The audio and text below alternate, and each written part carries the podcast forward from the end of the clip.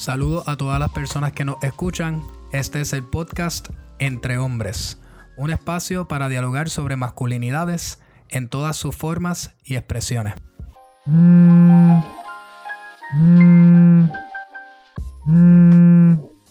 Hola, hola. Eh, saludos a todas las personas que nos escuchan y bienvenidos a otro podcast de Entre Hombres. Hoy tengo el gran placer de tener conmigo en este podcast a una persona que por mucho tiempo la había visto en las pantallas y recientemente tuve el placer de conocerle en persona, eh, precisamente en, un proceso de diáspora y después en una, fiesta familiar antes de toda esta pandemia y que me le extendí una llamada a ver si quería sumarse a este esfuerzo para que nos brindara su voz en un momento histórico que están pasando muchas eh, vamos a ponerle eh, inestabilidad social en Estados Unidos a través del movimiento Black Lives Matter y en Puerto Rico, y no es algo nuevo, ¿no? Es que simplemente está más visible. Nada, quería hoy darle la bienvenida a Modesto Lacen. Bienvenido, Modesto.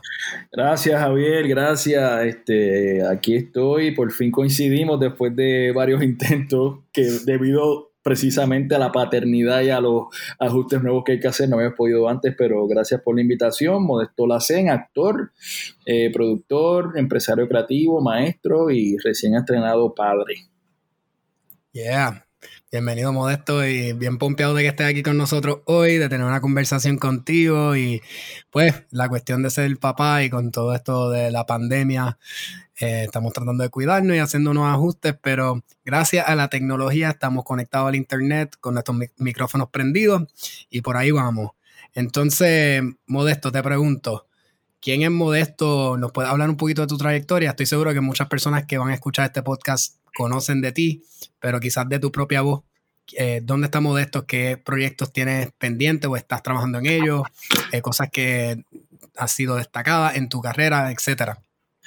Bueno, pues yo soy un chamaco de Loíza, Loíza, Puerto Rico, mucho orgullo y mucha honra. Eh, el menor de tres hermanos varones, yo soy el chiquito de la familia. Em, estudié en Colegio Bautista de Carolina, después estudié en la Universidad de Puerto Rico, recinto de Río Piedras, Gallito. Eh, estudié teatro y pues llevo 28, 29 años ya trabajando como actor. He trabajado, por supuesto, en Puerto Rico, en Estados Unidos, en Colombia, eh, ah, en, Dominicana, España, eh, en teatro, cine, radio, televisión, de, todo un poco. Eh, yo he hecho pues bastante teatro en Puerto Rico y bastante cine, pero no es hasta que trabajo en estas, en dos series o tres recientes que pues más gente sabe de mi trabajo y de mí. Eh, Celia, la serie sobre la vida de Celia Cruz, que también como Celia empezó esa fiebre de las series biográficas. Eh, tuvo mucho éxito, este, fue hecha en Colombia, la transmitió Telemundo, estuvo en Netflix un tiempo, ahora está en Hulu y Peacock transmitiéndose. Para el que no la ha visto, yo hice Pedro Knight, cabecita de algodón, eh, desde su etapa de juventud hasta ya siendo un hombre maduro. Eh, y pues fue un, fue un gran trabajo que, que, mucha gente fuera de Puerto Rico y, y en Puerto Rico me, me, conoció, ¿no? Y como, ¿quién es este tipo? ¿No? Este, pues Celia, uno de mis proyectos más importantes. En esa misma línea, eh, La Esclava Blanca, otra serie, en este caso también en Colombia. La primera fue eh, RCN, Fox, eh, Fox Tele Colombia, La Esclava Blanca fue Caracol TV. Eh, pues, y esta serie precisamente habla de la esclavitud en Colombia, un personaje durísimo, hermoso, Tomás, que está desde el primer capítulo hasta el último. Un, arco de personaje, un journey muy, muy interesante, muy bien delineado y que me puso a prueba porque me, me, requería todo, todo eh, de mí. Ahora mismo está en Netflix, el que no la ha visto, y recientemente puse un post en mis redes, en Instagram, eh, hablando francés, porque también ha sido traducida al francés y se está viendo en África, en otros países hispanoparlantes, digo, francoparlantes, y, y ha sido pues hermoso esa respuesta. Y en un momento como el que estamos viviendo, más importante es aún revisitar esas historias que hablan de, de cómo fueron tratados nuestros ancestros. Eh, Eh, otro de los proyectos, dos más, para eh, no estar llevando todo, todo, el tiempo. Eh, DC7, la historia de Roberto Clemente, una obra musical escrita por Luis Caballero, producida por Manuel Morán. Después yo la produje posteriormente con David Walters, un amigo mío de Chicago, donde hice Roberto Clemente, un personaje igual maravilloso, importantísimo y que en estos días siento que que el puertorriqueño y las puertorriqueñas eh, nos hemos distanciado de, esas personas evidentemente negras que sufrieron los estragos en carne propia de la segregación racial y el racismo en Estados Unidos y, pensamos que eso no nos toca, pero en el caso de Roberto, que podemos hablar más a fondo ahorita, eh, es un caso este, literal. O sea, Roberto vivió en carne propia lo que era ser un negro en los años 50, 60, 70 en Estados Unidos. Eh, un personaje maravilloso. Tuve la bendición de conocer a su, a su viuda, que en paz descanse, Doña Vera. Soy amigo de sus, de sus hijos. Así que un proyecto que me llena de mucha satisfacción. Y por último, eh, recientemente hice la serie de Nicky Jam, El Ganador, que también está en Netflix, se transmitió por Telemundo. Hice el personaje del padrino de Nicky, un hombre también hombre que cría a su hijo solo, de hecho, y una figura paterna que es funcional en la vida de Nicky Jam. Y tuve la oportunidad de interpretarlo en las cuatro etapas, desde que Nicky es un bebé hasta su adultez. Y, recientemente, ahora mismo, antes de la pandemia, este, recién terminé una película que se llama La Última Gira sobre la vida de Daniel Santos. Eh, escrita por Douglas Sánchez y dirigida por él, producida por Nadia Barbarosa. Hice de un promotor musical colombiano, con acento colombiano. Eh, y este, además de esa película, eh, recientemente estrenó Satos, dirigida por Roselyn Sánchez, que hizo un personaje muy bonito. Y tengo una participación en 23 horas, una película de Bruno Rizarri que viene por allá, así que todo iba encaminado hasta que la pandemia sucedió. Así que ahí estoy este, dando clases ahora virtual de actuación online y gestando unos proyectos bien interesantes también virtuales para el semestre próximo. Súper chévere, eh, Modesto. Ahí tienes, chacho, muchos proyectos, mucho éxito y ojalá venga mucho más para ti. Y, te pregunto algo, eh, especialmente en, contexto de este podcast, eh, esos personajes que tienes que representar en cámara, ¿podrías hablar un poco del proceso de cómo tú expresas su masculinidad, si lo desconstruyes, cómo construyes esos personajes, cómo se ven en la pantalla, cuál es tu proceso personal de acercarte a ellos, etcétera. Bueno, pues, eh, como te digo, el trabajo del actor es interpretar y ponerse en la piel, en la posición de estos personajes. Pero en mi caso, yo, estos personajes, Pedro Knight, por ejemplo, Roberto Clemente, Tomás, que no es una persona real, pero sí ficticia. Yo interpreté también a Rafael Hernández.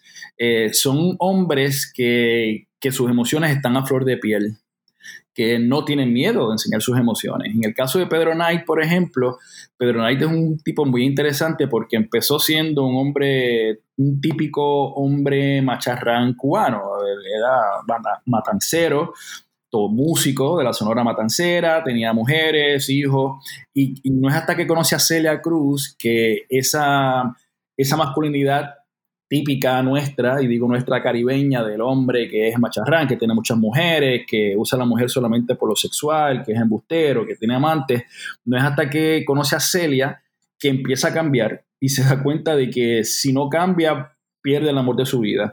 Efectivamente cambió y don Pedro, además de eso, se dio el spotlight a Celia. Si tú hablas de Pedro Knight, uno habla del esposo de Celia Cruz y yo siento que él este, cedió este, ese lugar porque él era músico, él también era músico, eh, a Celia. Entonces siento que eso hay, una capacidad ahí, hay, hay, una, hay otro tipo de masculinidad que no, no, se, no se amedentra, no, se asusta, amed, amed, amedrentra. Se, se, me trabó la lengua ahí. No, a mí esa palabra me cansa mucho trabajo también. You, get the picture. Se amedrenta ajá, a mí salió. No se asusta por, porque la mujer, en este caso Celia, sea la que a lo mejor lleve más dinero a la casa, sea la más fuerte públicamente, tenga el spotlight, o sea, eso siento que requiere un ajuste en la masculinidad que nosotros en Puerto Rico, en el Caribe, estamos acostumbrados a, vivir. Eh, en el caso de Roberto Clemente, Roberto era un hombre muy masculino, muy consciente ¿no? de lo que representaba, un hombre negro puertorriqueño en esa época, eh, pero Roberto era un hombre que mostraba sus emociones. Hay muchas entrevistas de Roberto donde él llora claramente llora, se emociona.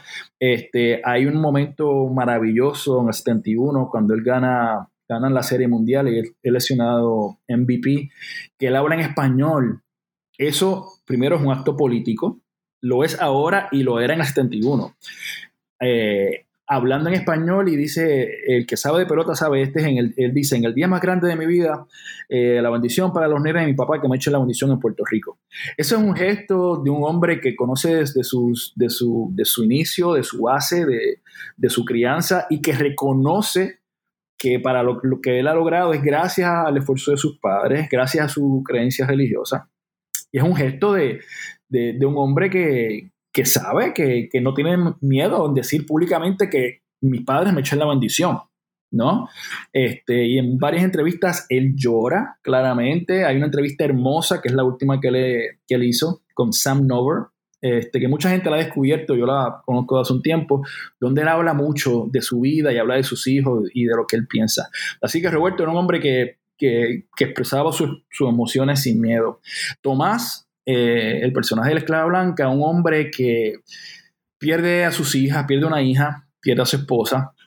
Y, Tomás es un hombre que, se fue apocando, un hombre que, de, empezar siendo una persona que podía tener su libertad, porque así empieza la serie, termina siendo un hombre opaco, un hombre dolido, triste, eh, eh, marcado literalmente físicamente y en su espíritu y, yo, por ejemplo, en, en, el, en, el, desarrollo del personaje, yo claramente pensé, yo, Tomás, además de sufrir y tener mucha tristeza, es un hombre que negó o echó a un lado su sexualidad.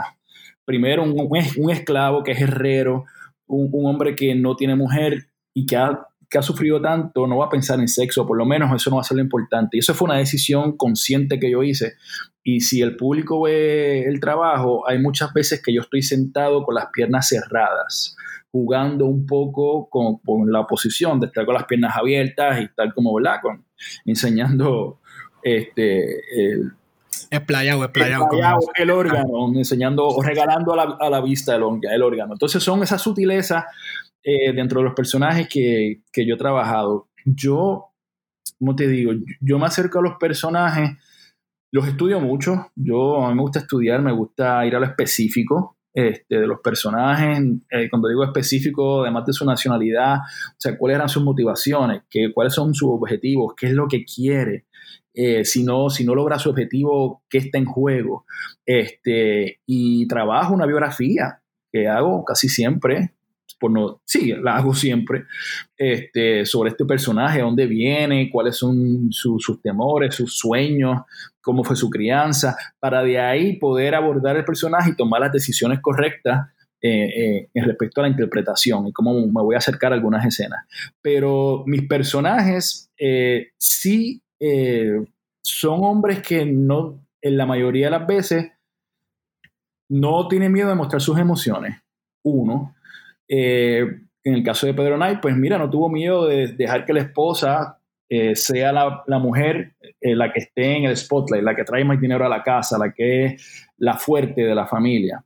Este, en, el, en el caso de Tomás, este, un hombre viudo criando dos hijas dentro de la esclavitud, que, pues eh, lo único que le quedaba a él pues era pues ese amor, un amor, un tough love que tenía para mostrarle a sus hijas un mejor camino y soñar con posibilidad de libertad pero un hombre que también sufrió mucho y que, expresaba sus emociones. Entonces, estos personajes eh, que yo siento que, que eso, que no tienen, no tienen miedo a expresar sus emociones, que son vulnerables, que piensan y sienten a la vez, este, que no tienen miedo de que sean juzgados por, por su hombría, por ser diferente. Yo nunca he pensado en eso porque ellos siento que no lo han pensado en hacer esas cosas. Entonces sí, son hombres que estos tres personajes eh, que, que sí, han sido diferentes y que sí han tenido son otro tipo de masculinidad, aunque parezca que no, pero sí hay, unos visos de, otro tipo de mentalidad y de, cómo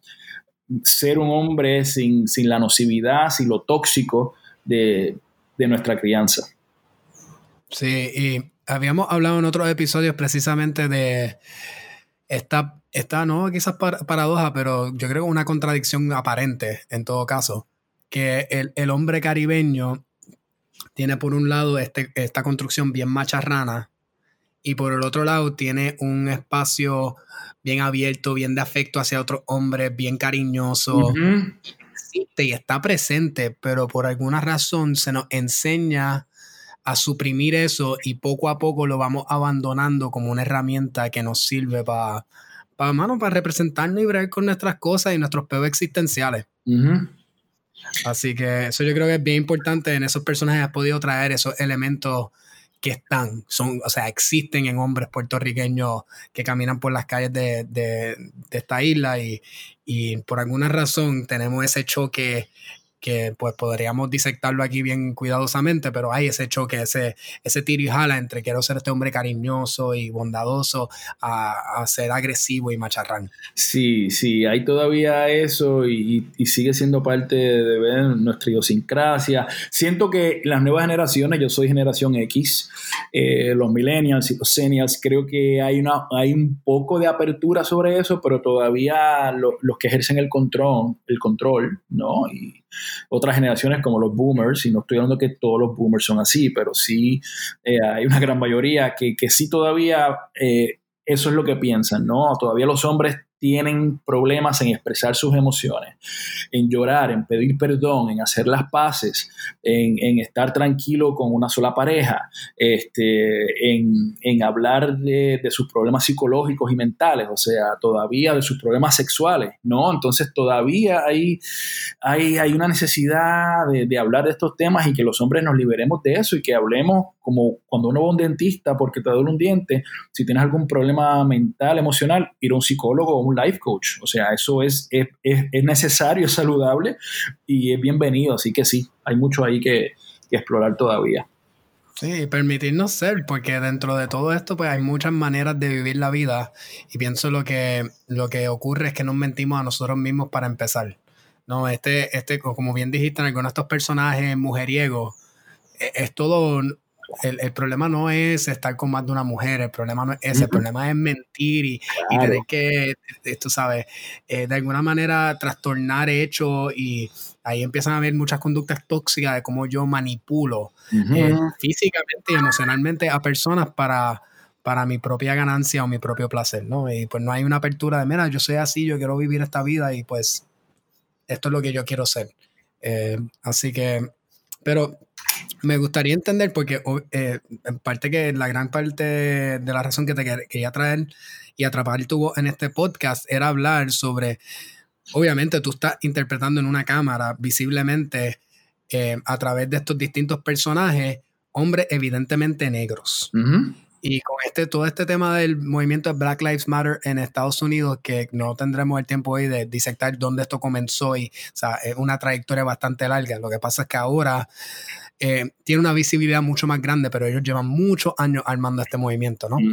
Eh, hubo una conversación en Puerto Rico a través de las redes, a través de amistades mías y, distintos espacios, que en Puerto Rico no existe racismo, ¿no? Que en Puerto Rico somos eh, una mezcla de tres razas y que somos todos puertorriqueños y puertorriqueñas. y nada, quería traerte a, atrapar un poco de tu experiencia. Tú estás, pues, atrapando estos personajes en cámara que son evidentemente negros, porque tú eres un hombre evidentemente negro. Te criaste en Loíza, que es un espacio en Puerto Rico evidentemente negro también.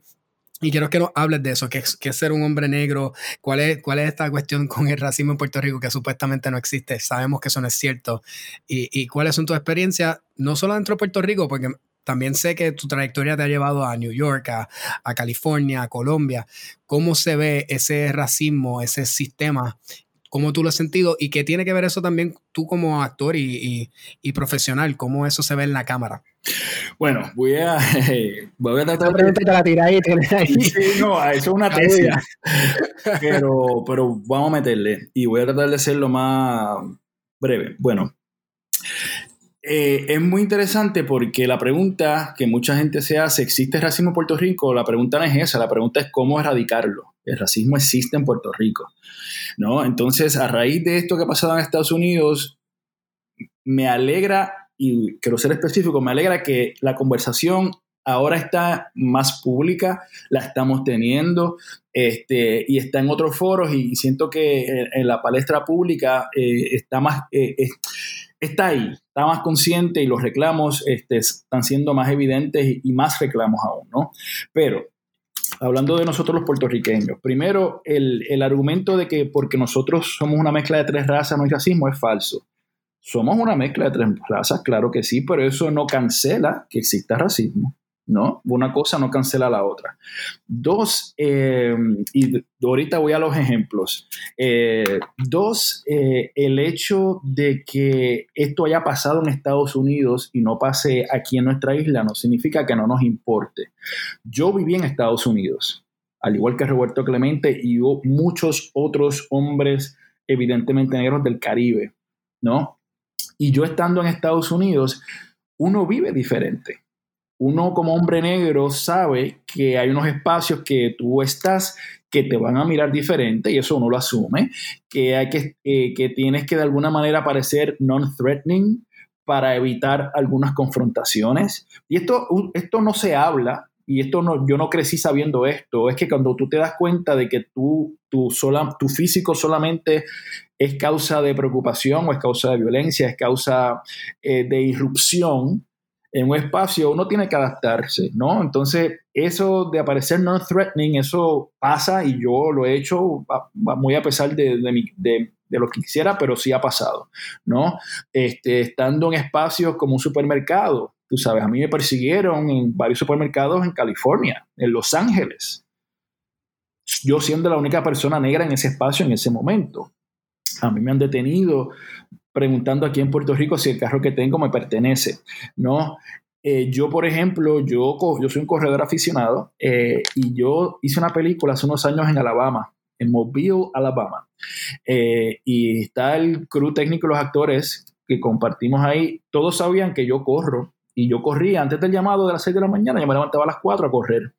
Y yo un día, las primeras veces, estoy corriendo por Alabama a las 4.45, 5 de la mañana, y yo empiezo a ver de la arquitectura moderna, paso a una área que empiezo a ver estas casonas de la, como de la plantación, ¿no? De arquitectura típica sureña, de los tiempos de la plantación, de las personas que tenían esclavos. Y yo de momento pienso, ¿qué carajo yo estoy haciendo aquí? Un hombre negro latino corriendo solo a esta hora. Y yo me dije, diablos, diablos, estoy mal, voy a regresar, voy a irme para atrás, como... Y yo me dije, ok, tengo esa opción, mi otra opción es relajarme, confiar de que todo está bien, hay un tráfico de carros, hay movimiento, voy a confiar de que todo está bien, ¿no? Y, yo mismo me decía, ay, Modesto, no seas tan perseado. Y, y, mm. y, fluí, me dije, voy a correr y corrí y toco madera, gracias a Dios no me pasó nada. Pero yo pude haber sido Ahmad Avery. Sí. Yo pude haber sido ese muchacho que estaba corriendo y dos cabrones vienen a matarlo, dos que lo mataron y otro que era el cómplice. Eh, entonces son esas instancias donde uno como persona negra en Estados Unidos eh, tiene otra mentalidad y tiene que tener una conciencia que lamentablemente hay que tenerla, ojalá se desaparezca, pero hay que tenerla para uno entender los espacios. En Mobile, Alabama, en varios lugares que yo entraba me miraban raro, porque eran espacios que habían gente blanca sureña y entraba yo negro que pues sí parezco African American, pero cuando hablo inglés tengo un acento, entonces ¿de dónde es este? Esa, esa dinámica, si tú no eres evidentemente negro, no lo vas a saber. Entonces, eh, a las personas que, que piensen que, que, porque pasó en Estados Unidos eso no nos compete, es falso, uno. Y dos, hay que dejar la arrogancia de pensar que porque a ti no te ha pasado, no ocurre. Yo tengo amigos evidentemente blancos, que no han pasado ninguna de estas experiencias. Ninguna. Porque el filtro de mundo no es el mismo que el mío, lamentablemente. Entonces, hay que tener la humildad, la empatía de saber que si tú no eres evidentemente negro, mira, habla con una persona negra, para que te explique tus experiencias. Que tú no sepas o que no ocurra a tu alrededor no significa que no pasa. Yo tuve una conversación hace como un mes y pico con el esposo de mi cuñada, un hombre que quiero muchísimo, eh, sobre este tema. Y, y, yo agradecí esa conversación y yo sé que él también le agradeció porque él, él no entendía unas preocupaciones que yo tenía y yo se las expliqué. Y esto fue antes que explotara eh, George Floyd y, Black Lives Matter. Entonces, es, es, eso. O sea, no podemos tener la arrogancia de pensar que porque a ti no te ha pasado y porque en tu entorno no ha pasado, que no existe. Y decir que porque pasó en Estados Unidos no nos compete es falso, porque nosotros como ciudadanos americanos que somos desde el 17, pues vamos a Estados Unidos y vivimos allá.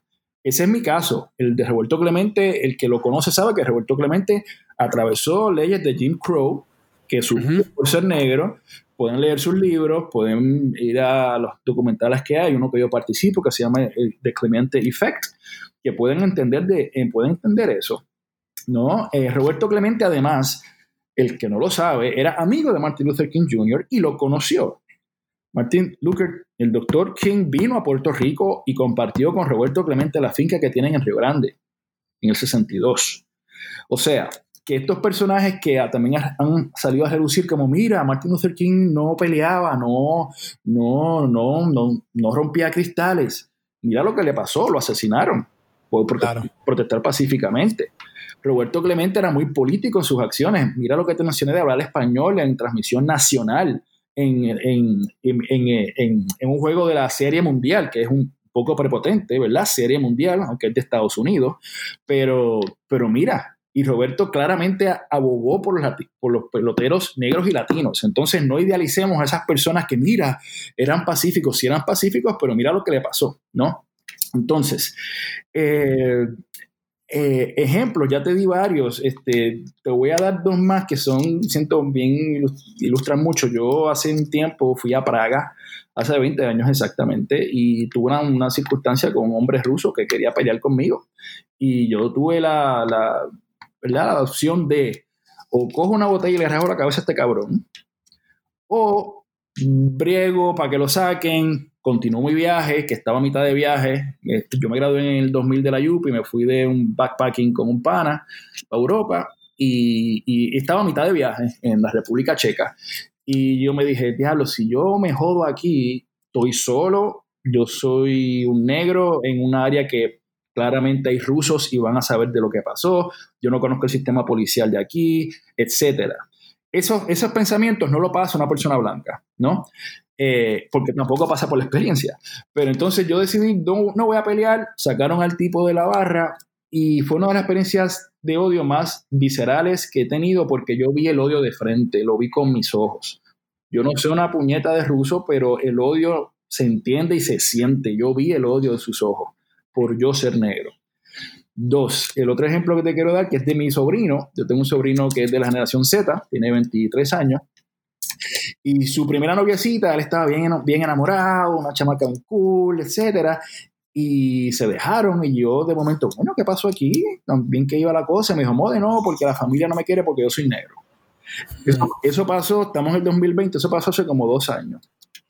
O sea, que el racismo, te doy ese ejemplo hace 20 años y te doy este ejemplo de hace dos. Existe, pasa, no solamente en Puerto Rico, sino en el mundo. Entonces, eh, eh, lo que ha sucedido, pues ha sido importante para tener esta conversación, para abrir los ojos al que los quiera abrir, porque también la arrogancia y, la, la, no la, como mi comodidad, mi privilegio, no me deja ver estas cosas. Entonces, eh, es importante tener estas conversaciones. ¿Qué podemos hacer o qué alguien que está escuchando esto puede hacer? Muchas cosas. Puede primero dejar de usar epítetos racistas eh, en su diario vivir. El pelo malo, mira este prieto, odio africano, este, negrito, mejora la raza. Mejora la raza. El negrito, por ejemplo, no está mal, es como se dice dentro de un contexto, ¿no? Eso. Este, tenemos que educarnos. Mira, ahora mismo hay un documental que se llama Good Trouble y que está en iTunes y está por ahí sobre John Lewis, que fue el senador que murió hace unos días, que murió, tenía 80 años, y un hombre negro que estuvo, eh, era uno de los 13 eh, eh, writers, bus writers, que, estaban eh, atentando o tratando de, de cambiar la regla de que los negros no podían estar en los buses estuvo en la marcha con Martin Luther King y habló ese día. Este, fue parte del movimiento que logró que los negros tuvieran derecho a votar en el 65. Este, estuvo desde el 86 en el Senado, demócrata en Estados Unidos y murió hace unos días. Y ese señor eh, es, un ejemplo de, de, todo esto que estamos hablando. ¿no? Este, él, una de las citas más importantes que, que vi hace recientemente en, en, un masterclass de Oprah, él decía, ok, esto es duro, pero pasa el mal rato, llora, wipe your tears and keep on going.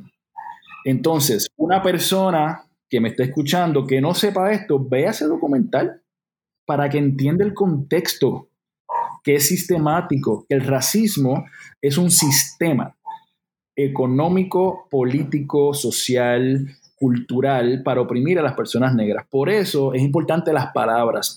Lo que ocurre con las personas latinas en Estados Unidos no es racismo, es xenofobia. Mm, a las personas que por ser de tez blanca o asiáticos que se les discrimina, eso no es racismo, es discrimen racial. Eh, la fobia claramente contra la comunidad LGBTQ, pues es homofobia, es transfobia. Entonces, el racismo, no, no existe racismo a la inversa, porque no hay un sistema que oprima a otras razas como ha oprimido a la negra. Entonces, por eso la educación es importante. Te menciono ese documental porque el, personaje, eh, o sea, el, el, hombre, el, nombre está caliente y al que lo escuche le exhorto a que vea esa dentro de muchos otros. Pueden ver I Am Not Your Negro de James Baldwin y pueden ver What Happened in a Simone ¿no? Tres documentales maravillosos de tres hombres y mujeres, mujer negra espectaculares. Y lo último que uno puede hacer, mira, mano, tenemos que votar por líderes que se alineen con una propaganda, una visión antirracista. No podemos apoyar a alguien que al día de hoy, un presidente que al día de hoy no se ha pronunciado por la muerte de John Lewis, un hombre respetable, pacífico, cristiano que dio su vida por la justicia social. ¿Cómo es posible que en nuestro país unos líderes que apoyan a ese presidente no, no se han expresado repudiando los actos que claramente está haciendo con dividir la nación? Es lo irónico, son estados, se llama Estados Unidos, deberían llamarse Estados divididos. Porque, porque ¿qué, qué nación para estar polarizada? Entonces, eh, tenemos que votar esa tarjeta electoral, es bien importante. Ya mi sobrino, el grande, hoy le dije, mira, sacaste tu tarjeta, sí, me la saqué. El chiquito, le dije, si no la sacas, yo te voy a llevar a que la saques. Porque, y para los más jóvenes que están escuchando, es bien importante, ¿verdad? Lo que pasó el año pasado, Ricky renuncia, pero Ricky renuncia tiene que traducirse a sacar la electoral e ir a votar por personas que tengan una visión de mundo eh, inclusiva, una visión de mundo que no excluye a las personas negras en este caso, ¿no? que no apoye a líderes que promueven el racismo y que dividen y que son egocéntricos y que son este, que van en contra de la ciencia y del sentido común. Entonces, es una responsabilidad que tenemos que yo espero que este, estas elecciones sean, van a ser muy importantes y yo tengo mucha fe que los más jóvenes, mi generación la X y los seniors y los millennials, nos den una lección porque si no, esto se va a pique. Pero podemos hacer muchas cosas y entre ellas es votar por líderes que claramente sean antirracistas. Claro, y, bien importante esa parte en términos de cambiar la estructura, porque parte de la conversación que estaba ocurriendo era que puedes hablar con tus papás, ¿verdad? Que quizás son eh, de manera, vamos a ponerla así, indirectamente racista o, o racismo light, ¿no? Que como que se le cuelan un par de cosas. Pero al final del día, si no cambiamos las estructuras. Claro. A nivel social, a, nivel colectiva, eh, no, no, no, importa que tu papá el otro día se levante y diga, es verdad, tú sabes, existe racismo en Puerto Rico porque todavía a la persona evidentemente negra no le van a dar el trabajo y se lo van a dar a la persona blanca. Eh, o sea que eh, esa cuestión de racismo al inverso eh, siempre ha sido un disparate porque el sistema no oprime a personas blancas. La persona blanca continuará recibiendo todos los privilegios, aunque se, hay una persona que diga yo odio a las personas blancas, el sistema todavía te favorece. Así que, eh, y eso yo creo que de lo que estamos hablando en la conversación de Black Lives Matter, en su movimiento ellos están hablando y en Puerto Rico es que el racismo es estructural, es, e, e, e, está, existe en el espacio de, de, conseguir trabajo, en el espacio socioeconómico, cómo es el perfil de una persona negra en Puerto Rico eh, versus una persona blanca. ¿no? Y, y, también hay un tema que podríamos adentrarnos quizás en otro momento que se pone complicado, que es el colorismo. Yo me voy a, a, Estados Unidos hoy, yo no soy blanco, yo soy brown, ¿no? Ya. Soy un hombre brown, latino, y hasta me podrían tildar de ser de Medio Oriente, así que tendría un poquito de islamofobia hacia mí solo por mi, mi perfil y mi, mi apariencia. O sea, tú eres un people, people of color, you're a person of color. Un person of color que no traduce al español, pero continuemos. Sí, sí. Así que hay, hay, muchos temas y muchas complejidades, pero creo que es interesante el ejemplo de Roberto Clemente porque es no solo un hombre negro, evidentemente negro en un momento, en, en la época de Jim Crow, estamos hablando de, de, los 50, 60 y 70, que las personas se les olvida que eso fue el otro día. Eso hace fue 50, los otros días. Mira. Hace 60 años tú no bebías en la misma fuente que una persona blanca, Javier. Javier, yo estaba viendo en lo de, repasando la información de John Lewis con el Masterclass de Oprah. En el 65 fue que en Estados Unidos se aprobó la ley para que la gente negra votara. Mi hermano mayor nació en el 66. Uh -huh. Eso fue hace... John Lewis murió ayer, murió en estos días. Un hombre que vivió el, la segregación racial. Esto pasó hace poco. Y, y es, es, como que, señores, tú sabes, tenemos que tener, o sea, la perspectiva de las cosas. Esto, esto, esto, is just getting started. Tú sabes, sí. we're, we're, just, we're, just, we're just getting warmed up, tú sabes. Mucha gente también habla, ay, como siguen hablando del racismo, pues vamos a seguir hablando hasta que no exista el racismo, uno. Y segundo, cómo tú resumes la opresión de 400, 500 años sobre una raza en un mes o dos. ¿No? Perspectiva. Pero sí, brother, sí, sí, sí, hay, mucho que hablar, pero eh, y, y de, dialogar de este tema. Sí, vamos para, pa, yo sé que has estado haciendo un poco de trabajo, Modesto, eh, en términos de, de generar quizás unas plataformas sociales para un poco contrarrestar todo esto y, y, y pues dar tu, tu, tu lucha. Uh -huh. eh, no hablamos en detalles, si quieres esto yo creo un buen momento, háblanos, ¿qué, qué estás haciendo? Me hablaste quizás de un, unos programas que fueran para jóvenes, de desarrollo, de apoyo, eh, de, de desarrollo de liderazgo. Sí, pues mira, yo... ¿Qué yo estoy haciendo pues para avanzar la, la causa antirracista? Muchas cosas. Yo soy eh, parte de la Junta de Directores de Taller Salud. Taller Salud, para el que no conoce, puede ir a sus redes, es una organización eh, comunitaria feminista, eh, tiene 40 años de existencia, radicada en Loíza. Y estoy muy orgulloso de ser parte de la Junta de Directores porque es una organización que, que realmente ha hecho una labor titánica en muchos años y eh, recientemente en Loíza. Este, muy orgulloso de eso, uno. Dos, este, además de mi trabajo como actor, que como dice, es dar visibilidad, es representar, ¿no? Este, yo pues soy de Puerto Rico, de Loíza, pero en la televisión representando a, la, a, a los afrolatinos, represento a la gente negra de, de Costa Chica en México, Oaxaca, los rep, represento a los de Moca en Dominicana, represento a los de Santiago y La Habana en Cuba, represento a los del Chocó a, de la Dorada en Colombia, represento la comunidad afroargentina, ¿no? Entonces, eh, a través de mi trabajo como actor, pues también estoy visibilizando y representando dignamente, ¿no? A, nuestra raza. Y, por último, eh, estoy muy contento porque finalmente se están materializando unas ideas que yo tenía hace, hace tiempo. Eh, yo fundé una compañía que se llama Artocarpus 76, Artocarpus, un nombre raro, pero significa, es el nombre científico del árbol de pana. Eh, y entonces en mi casa lo hice un árbol de pana y quise honrar esa raíz, esa, ese árbol milenario allí que me encanta.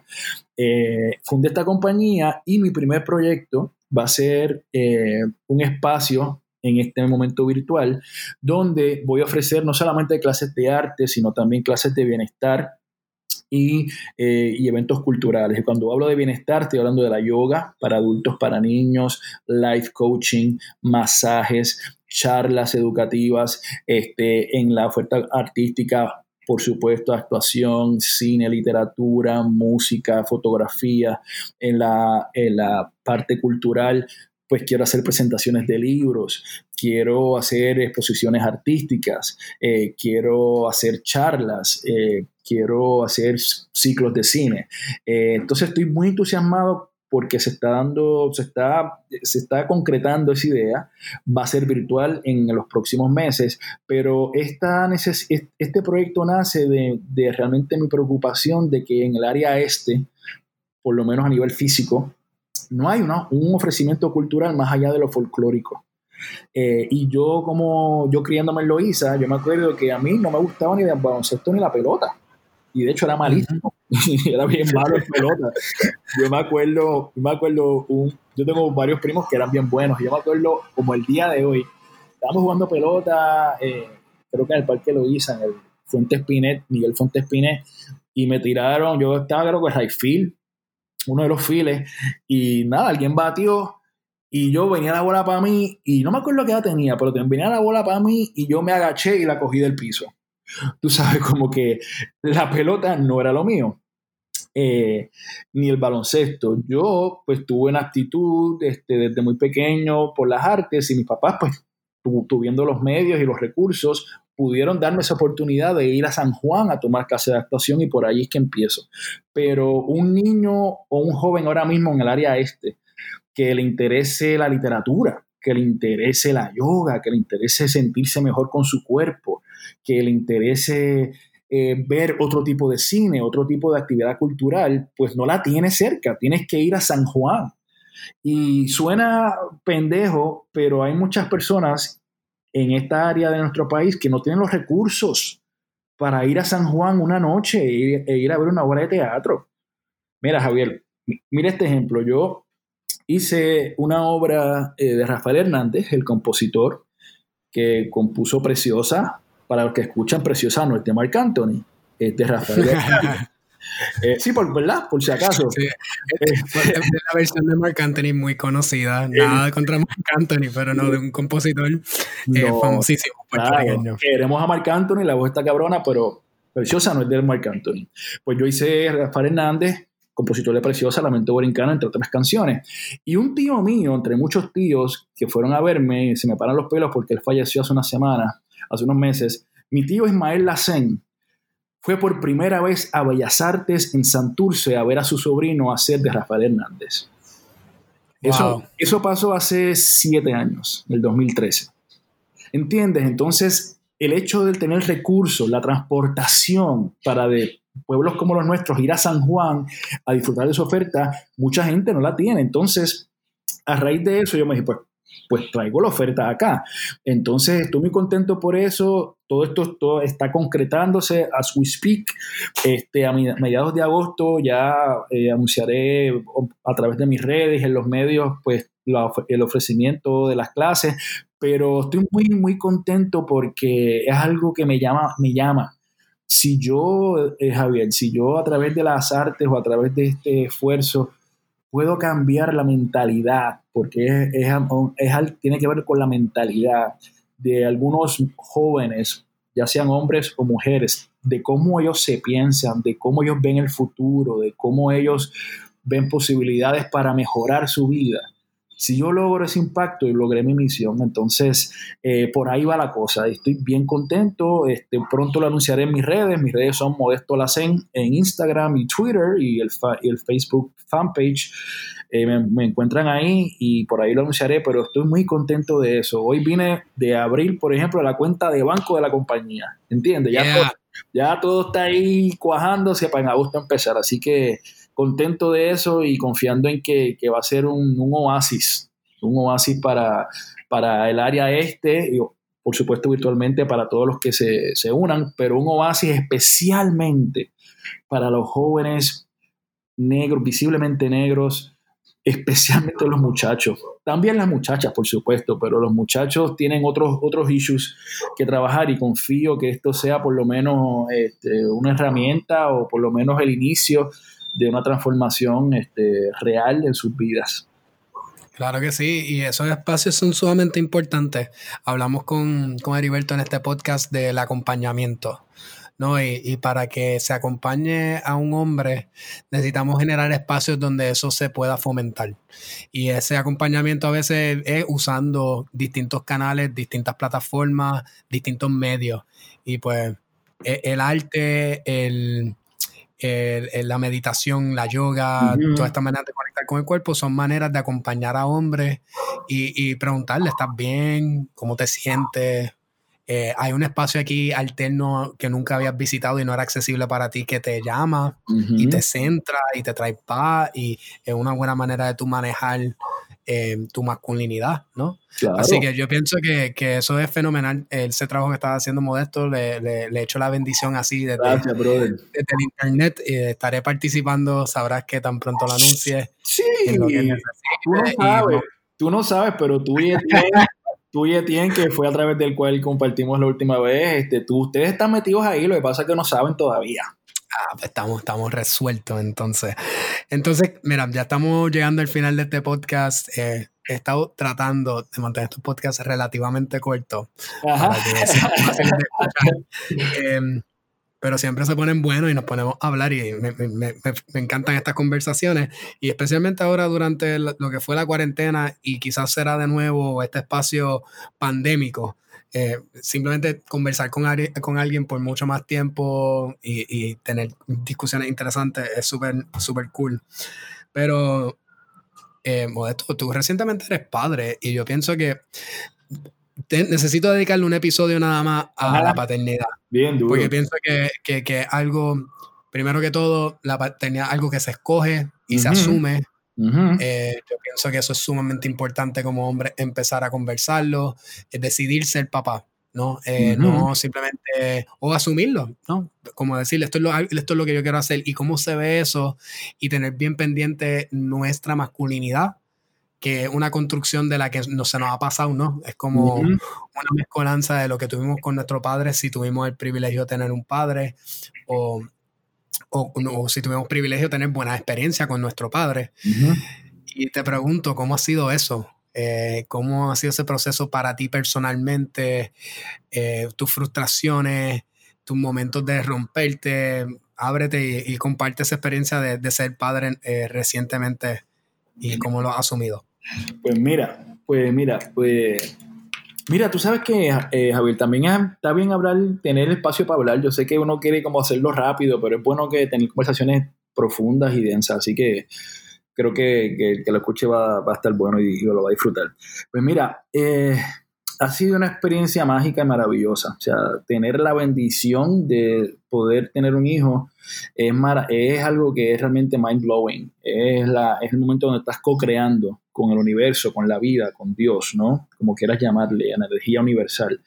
Y, y eso es algo, es algo cabrón, la palabra, este, porque hay hombres que no pueden. Uno toma eso por sentado. Hay hombres que no pueden engendrar. Eh, y tener eso, pues primero, primero es, es maravilloso. Eh, eh, él nació en marzo, a principios de la pandemia, Nicanor, se llama Nicanor, eh, y de hecho el nombre de Nicanor significa vencedor de hombres. lo escogimos porque mi esposa es periodista y profesora de literatura y periodismo, y le gustaba, le gusta Nicanor Parra, un poeta chileno, y a mí también, y pensamos me nos encantó ese, ese nombre, un nombre distinguido. Pues Nicanor nació a principios de marzo, en medio de este revuelo de la pandemia. Fue un choque inicial porque la alegría de tener un hijo, o sea, yo me imaginé que el nacimiento de Nicanor iba a ser como la canción de Rubén Blade, como el nacimiento de... Tremenda canción y tremendo número. Hombre, la tenía en repeat. O sea, yo tuve el embarazo escuchando el nacimiento de Ramiro, lo dejé llorando a Ismael Rivera, y hay una canción de Miki Cora que se llama Pobre Nicanor, de un bebé negrito, un bebé negro este, que está llorando. O sea, yo tenía esas canciones en repeat. Eh, y me imaginé que el nacimiento del nene iba a ser como el nacimiento de Ramiro, un party. Y no. Tú sabes, por la pandemia, estuve yo solo con mi esposa en el hospital con mucha precaución, ¿no? Del hospital y de la doctora y todo, y eso pues fue un choque, esos, esos primeros días. Este, estuve muy alegre, estaba realmente como en, resolviendo, estaba como en working mode, como que, ok, voy a resolver, tengo que resolver para que a, mi esposa esté bien, el nene esté bien, pero no es, no es después que llego a la casa, esas primeras semanas, que, gracias a Dios de la vida, eh, mi suegra, la mamá de Ana Teresa, pues nos ha ayudado, estuvo esos primeros primer mes y medio con nosotros aquí, ayudándonos porque los dos somos primerizos. Eh, eh, pues esas primeras semanas fue que como que me cayó, como que anda para el carajo. Soy papá, o sea, como la responsabilidad que eso, que eso conlleva, porque sabiendo, sabiendo que pues un buen padre hace la diferencia en la vida de una persona, pues es como que, ¿qué voy a hacer yo para ser un buen ejemplo para este chamaco?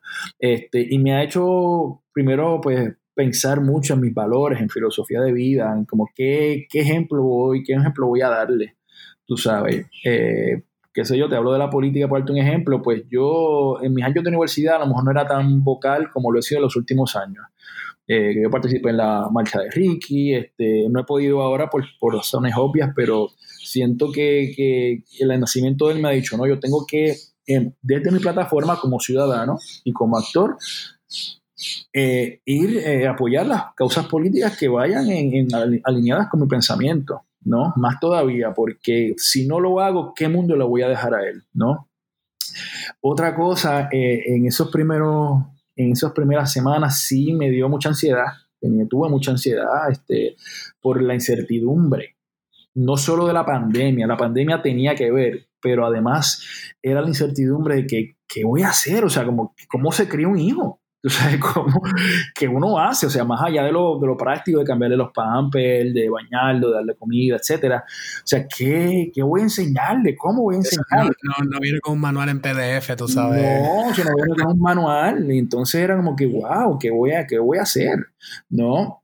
Encima de eso, este, explota Black Lives Matters y, te confieso que me rompí varias veces. Yo he hecho varias entrevistas en muchos medios locales e internacionales sobre el tema y las últimas semanas eh, lloré mucho, lloré mucho de dolor, de tristeza, de frustración con respecto a ese tema porque la yo me estaba aguantando, mira esto, yo me, estaba, me estuve aguantando con lo de George Floyd cuando explotó. Y no es hasta que una noche, fue como cuatro o cinco días después de que salió el video a reducir, yo no, no lo he visto completo, he visto pedazos. Eh, me siendo al nene de noche, me acuerdo de la obra que te mencioné, de Roberto Clemente, donde Roberto se entera de la muerte de Martin Luther King Jr. Y mm. ese pasaje en la obra era maravilloso, intenso, era vulnerable. Yo salía en calzoncillos a escena a hacer ese, ese momento.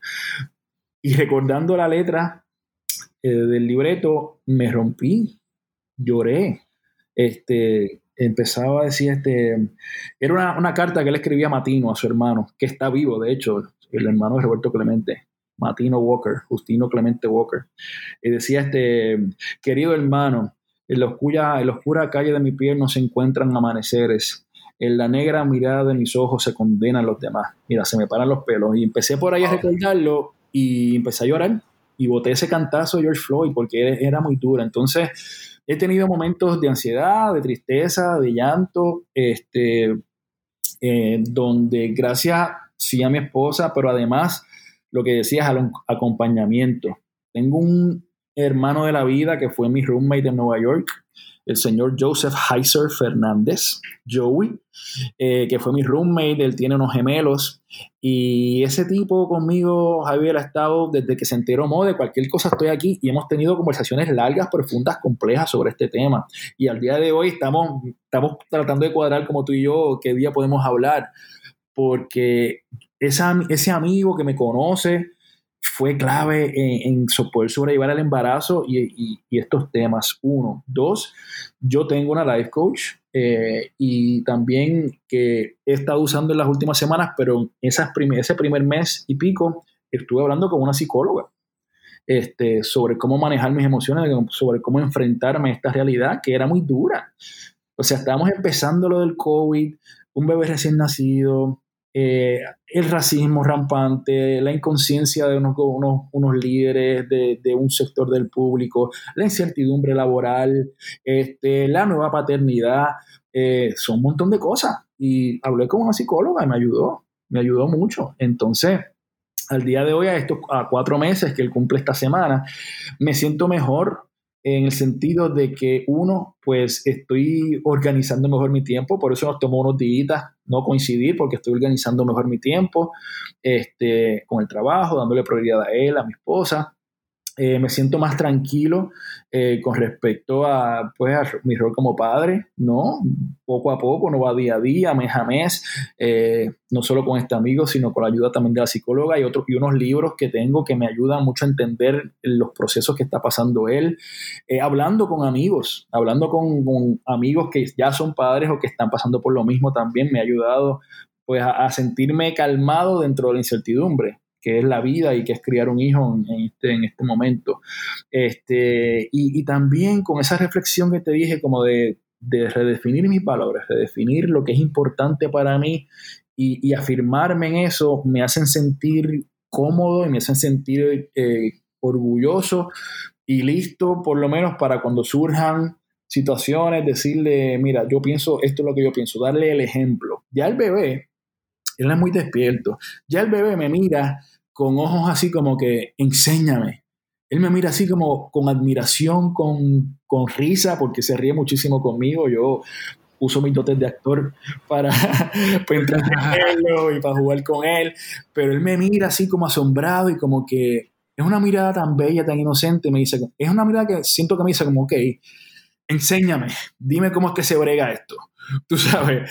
Eh, y, me siento contento donde estoy, eh, pero eh, atravesando todos estos momentos de tristeza, de llanto, de frustración y incertidumbre, que son buenos atravesarlos, que son importantes hablarlos, buscar ayuda cuando uno pueda, comunicarlo con su pareja, con amigos cercanos y, y, estar tranquilo con eso, que a veces uno no piensa, o hablo de mí, como que ay, uno quiere estar bien todo el tiempo y que el bienestar sea la regla de vida o estar, estar la vida, la vida también son espinas, no solo son rosas, tú sabes. Entonces, hacer las paces con eso, hacer las paces con que hay, hay días intensos y hay momentos bien difíciles, pero hay otros que son maravillosos, mágicos y especiales. Entonces, eh, nada, eh, esa es mi reflexión con, la paternidad que, estoy empezando, son cuatro meses, me queda toda una vida, pero, pero me siento ready para el, para el, reto, ¿no? Este, y, teniendo estas herramientas y, los recursos que tengo, pues me siento que, voy a ir bien. Y además, eh, Javier, yo tuve, tengo un padre, tú digo tuvo porque pues, él eh, se queda en casa, es retirado, está más tranquilo ahora, pero yo tuve un padre excelente. Yo tuve un padre, tengo un padre excelente que, fue muy amoroso, decente, trabajador, orgulloso de su raza, un hombre parecido a Pero ¿no? Parecido, mi papá es un hombre como introvertido, tímido, no habla mucho, pero cuando habla lo que tira por la boca es, tú sabes, va directo al pecho. Fuego. Fuego. Y, y, mi mamá, que es una negociante muy parecida a Celia en ese sentido, de que es una mujer de negocio, este, que va a todas, una mujer fuerte, que, que una relación bastante parecida a la de Pedro Knight, que también siento que me identifiqué por ahí a interpretar el personaje, pero yo tengo un buen padre, y un padre que, que no se intimidó ni, ni, ni, canceló esa sensibilidad que yo sé que él vio en mí de pequeño. Él me dijo, ah, el nene quiere estudiar actuación, pues ya, vamos a llevarlo a coger actuación. El nene quiere jugar tenis, que es mi deporte favorito, pues vamos a jugar tenis. Ellos nunca tuvieron un no para mí, tú sabes, y fue un amor incondicional, un amor que, que, al día de hoy lo siento, ese apoyo. Este, obviamente mi padre es de una generación, de los baby boomers, que tienen otra, otro, otra, otra visión de mundo, pero dentro de esa visión, yo te puedo decir que yo, modesto, eh, soy de esos privilegiados que puedo decir que he tenido, que tengo un buen padre, que me ha dado un gran ejemplo y, y espero hacer lo propio con Nicanor. Qué bello eso. Yo también tuve un buen padre y, tenemos, tengo mucho ahí que reflexionar todavía. De hecho, he estado por invitarlo al, podcast. y, le llevo pichando porque sé que se va a ser difícil, porque le va a hacer par de preguntas. Dura, claro. Pero, pero por ahí vamos. No, pero dijiste varias cosas bien importantes. Quiero resaltar el acompañamiento, el, el, buscar ayuda. A veces los hombres nos queremos hacer bien fuerte. Yo estoy bien, no me pasa nada y nos pasa y decir, no, necesito ayuda, no, necesito tiempo, no, me siento ansioso, todo eso, vocalizarlo y después accionar hacia buscar esos recursos. Y como iba, hablamos bien del trabajo que estás haciendo eh, con este centro que primero será virtual y después no lo será. Y en general con el trabajo político que hay que hacer en Puerto Rico, hay que buscar cómo hacemos accesibles esos recursos, cómo los jóvenes, especialmente esos varones y esos hombres en desarrollo, tengan acceso a espacios seguros de construcción eh, saludable de su masculinidad y también espacios de acompañamiento y espacios de, bueno, de salud, de salud física y mental, ¿no? Eh, buscar un psicólogo es inaccesible para muchas personas y es una herramienta excelente para nosotros bregar con, nuestra salud mental y, bregar con nuestros, como dice José, con nuestros peos existenciales. Exacto. Yo acabo de apuntar eso que acabas de decir, Javier, porque yo me dije, no todo el mundo tiene los recursos, pero por ejemplo, ahora mismo que todo el mundo tiene un teléfono, o casi todo el mundo tiene un teléfono inteligente, hay online, Javier, hay, pues, como dicen los españoles, hay un hay mogollón, mogollón de, de libros, de conferencias de TED Talks, de personas que online tienen información. Entonces, ese, ese, este aparato que usamos para el social media, para llamar, para, para joder, para enviar fotos, para sexting, todo el revolú, no sé si, usa, si se usa sexting todavía, no sé. Pero, pero este mismo aparato podemos usarlo para aprender y para buscar información es verdad, no todo el mundo tiene recursos de un psicólogo, pero un teléfono casi todo el mundo tiene. Y si no, pedirlo prestado. Si no, ir a la biblioteca. En los pueblos que haya biblioteca, ¿no? Eh, pero, pero siento que hay maneras, eh, ahora con la tecnología, de accesar esa información, ¿no? A través de las social media mismo. Tú pones algo en search y aparece. Entonces, es también ser proactivos con eso, buscar ayuda. No, no tengo los chavos, no puedo ir a San Juan, eh, no tengo, no sé lo que es un life que es un psicólogo, pues vete a Google. Me siento así que hago. Así de sencillo. De, depresión, o sea, este, eh, qué sé yo, Bastrip porque me dejó la jeva hay información ahí. Entonces, eh, esos recursos que a lo mejor no son alcanzables es ver cómo a través de, los, de lo que tenemos, las herramientas que tenemos, la computadora específicamente, la usamos a, favor nuestro. Sí, y servir como puente. Ahí es donde. Además. Porque a veces está ahí, pero no sé que eso está ahí. ¿no? Y tener buenos modelos y, personas a tu alrededor que te digan, mira, pero vamos para acá, vamos, vamos a meter mano, ¿no? De nuevo, ese acompañamiento. Te acompaño a buscar lo que tú necesitas. Porque e, es como todo en esta vida, ¿no? También nos da un poco de... Somos personas emocionales y hay una cuestión ahí de, orgullo, de no, yo aguanto. Y es como que no, pues dale, vamos, lo hacemos juntos. Nunca he hecho esto antes. No hay nada más hermoso que enseñarle algo a alguien. Nunca, nunca he hecho un arroz blanco. Gente, vamos, echamos agua, calentado, aceite, esta temperatura, ciérralo, no lo O sea, ese proceso de enseñar la información puede estar. Y pues yo pienso que Modesto, tú y, y muchos otros hombres están sirviendo como ese puente y eso es hermoso. Así que como, como siempre, digo que voy a hacerlo corto y nunca sale, pero es que salen tan buenos que pues así, así se van y, todo lo que has dicho hoy es sumamente valioso. Eh, gracias por prestarle tu tiempo y, poner tu voz y tu, tu, granito de arena en este pequeño proyecto que solo empieza y nada, que es importante tener una voz negra dentro de este podcast y espero que no sea la última, eh, porque definitivamente entre todas las intersecciones habrán personas eh, evidentemente negras con distintas experiencias. Eh, hoy nos contaste las tuyas y, y de nuevo gracias Modesto por estar aquí. De nada, Javier, un placer y para adelante. Tenemos, hay mucho que hacer. Yo creo que igual que hemos aprendido cosas como pues en la masculinidad tóxica, nociva que nos ha traído hasta aquí, podemos desaprender. de la misma manera. Y, gracias por esta oportunidad, por el puente, como bien dices, porque pienso que si, como en otros tiempos donde había unas tribus y comunidades que tú ibas donde los hombres y preguntabas, ¿cómo se hace esto? Y ellos te compartían la experiencia. Pues ahora no tenemos eso, pues ahora tenemos esto, este tipo de, podcast, de, conexión virtual que nos ayuda como a reconectar de otra manera. Así que gracias por eso y a, a todos los que nos escucan, aprendemos, aprendamos a desaprender. Aprendemos a desaprender. Un abrazo modesto, cuídate. Hablamos. Chao.